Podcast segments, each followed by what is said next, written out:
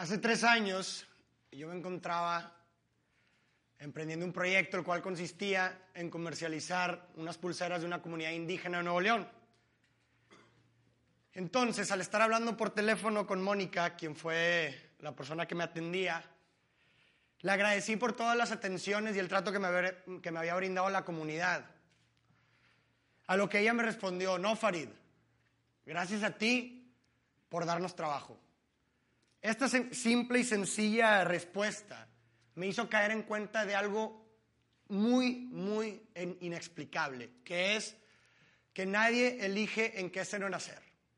Yo no elegí nacer en una familia donde tuve la oportunidad de ir a la universidad y tuve la oportunidad de tener que comer, como tampoco Mónica eligió nacer en una familia de una comunidad indígena que tuvo que emigrar a Nuevo León en busca de mejores oportunidades. A lo que voy con esto es que todos aquellos que hemos nacido con capacidades y habilidades importantes, tenemos una deuda natural para con la sociedad. La sociedad nos demanda que le devolvamos algo a cambio por todo aquello que nos ha dado la vida. Existen miles de maneras de la cual tú puedes pagar tu deuda natural o incluso no la, no la tienes que pagar, no es obligatorio. Puedes ir a hacerte servicio social, puedes hacer una donación a una fundación, puedes ser amable. El simple hecho de, estar aquí y querer propagar ideas es una manera de pagar todo natural. Sin embargo, yo les voy a hablar de una manera la cual no involucra un cambio abrupto de acción física. Lo único que involucra es una nueva toma de decisiones, una toma de decisiones responsables a la hora de emprender una idea o de crear un proyecto, volver tu idea en una idea responsable y social. A continuación les presento diversas situaciones. Escasez de agua, pobreza, desempleo, tráfico, contaminación.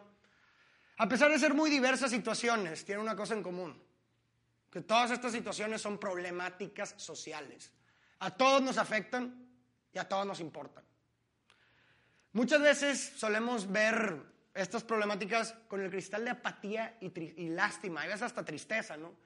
Pero en realidad no la vemos de esta manera. La primera decisión responsable es cambiar ese chip.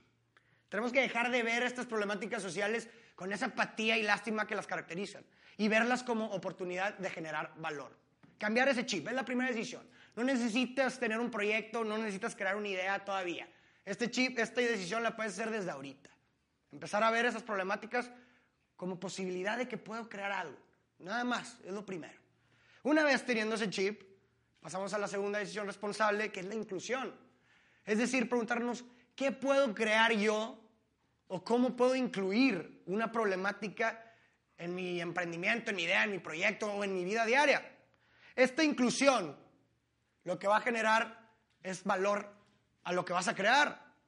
¿Por qué? Porque para que una cosa sea una problemática quiere decir que no existen soluciones efectivas para eso, si no, no fuera una problemática. Y la parte, la gente está dispuesta a premiar a toda aquella persona que además de un producto o servicio te ofrezca un impacto social positivo. Un ejemplo, si yo tengo un producto A y un producto B, totalmente iguales en precio, calidad, marca, lo que quieras. Pero el producto B, aparte del producto, me ofrece un impacto social positivo, difícilmente no voy a querer irme por ese producto. Entonces la gente está dispuesta a premiar. Vamos a ver un ejemplo real.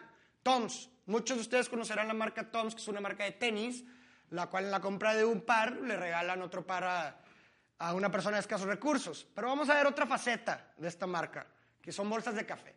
Toms identifica la primera decisión, la problemática de los 780 millones de personas eh, con escasez de agua limpia. ¿no? Toms pone el chip, oportunidad de crear valor. Segunda decisión, responsable inclusión. Por cada bolsa de café que yo venda, que la gente me compre, yo le voy a regalar una semana de agua limpia a una persona. Inclusión de la problemática. Segunda decisión. ¿Qué ocasiona esto? Un impacto. Un impacto de 175 semanas de agua limpia que ha hecho Toms. Esto quiere decir, esta magnitud de impacto, quiere decir una cosa, la gente estuvo dispuesta a premiar a Toms por estas decisiones. Ahora vámonos a un ejemplo personal, las llantas. Híjole. Pues bueno, no sé si ustedes sabían, pero las llantas son un desecho que comúnmente podemos ver en avenidas grandes, en carreteras tiradas, ¿no? Y a lo mejor no nos hemos preguntado, pero ¿qué ocasiona esto? Pues bueno, una llanta, como la ven aquí, con la humedad, es refugio por adentro de muchas enfermedades, incluso hasta mortales como el dengue, ¿no? Entonces representa un riesgo a la salud tenerla como desecho. Otro problema de las llantas es que solamente 5 de cada 100 llantas son recicladas. Muchas de ellas son quemadas y la contaminación pues genera, digo, la, la quema de llantas genera contaminación en el aire. Entonces esto representa una problemática. Quizá no a lo mejor muy, muy vista por la gente, pero es una problemática. Entonces, primera decisión, cambio mi chip. Bueno, en vez de verle una llanta, así se me ponen los ojitos, en vez de ver una llanta se cambia a una V de valor, ¿no? Veo valor aquí. ¿Qué puedo hacer? Bueno, segunda decisión responsable, inclusión. ¿Qué puedo hacer? Me pregunto yo de la llanta, pues le busco y le rasco y, híjole, que, pues bueno, mira, pues pisa, ¿no? Pisa, está en terreno, etcétera, pues bueno, voy a crear una suela de llanta, ¿ok? Y pues una suela, pues puedo hacer un tenis de suela de llanta reciclada. ¿Y sabes qué? Eso no es todo. Me acordé de la comunidad indígena que me ha hecho las pulseras y dije, ¿sabes qué? Voy a atacar otra problemática. Tengo que hacer un empaque.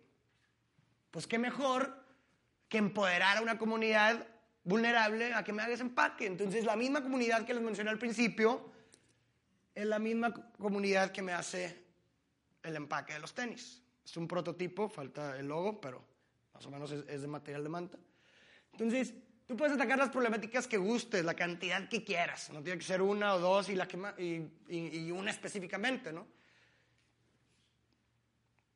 Ahora, ok. Yo les quiero decir con todo esto que no tengan miedo de salirse de la burbuja, que no tengan miedo de innovar, a ser diferentes. El mundo necesita de todo lo que cada uno de ustedes ha venido a darle. Sí es posible una sociedad mejor, claro que es posible un mundo mejor también, y claro que es posible conciliar la individualidad con la colectividad. Yo digo, en mi punto de vista, que es posible ganar uno ganando todos. Y en una plática, Ashton Kutcher dijo que nerd is the new sexy, pero ¿sabes qué? Yo, yo me atrevo a refutarlo y decir no. Altruism is the new sexy. Toda aquella persona que pone por encima el interés colectivo sobre el individual, que sin necesidad de conocernos lucha por un mundo mejor para cada uno de nosotros, esa persona es el nuevo atractivo. Imagínense, si hace eso, ¿qué no haría por nosotros? Quisiera finalizar con una frase de Guy Kawasaki que dice, la mejor razón para crear un proyecto es crear significado.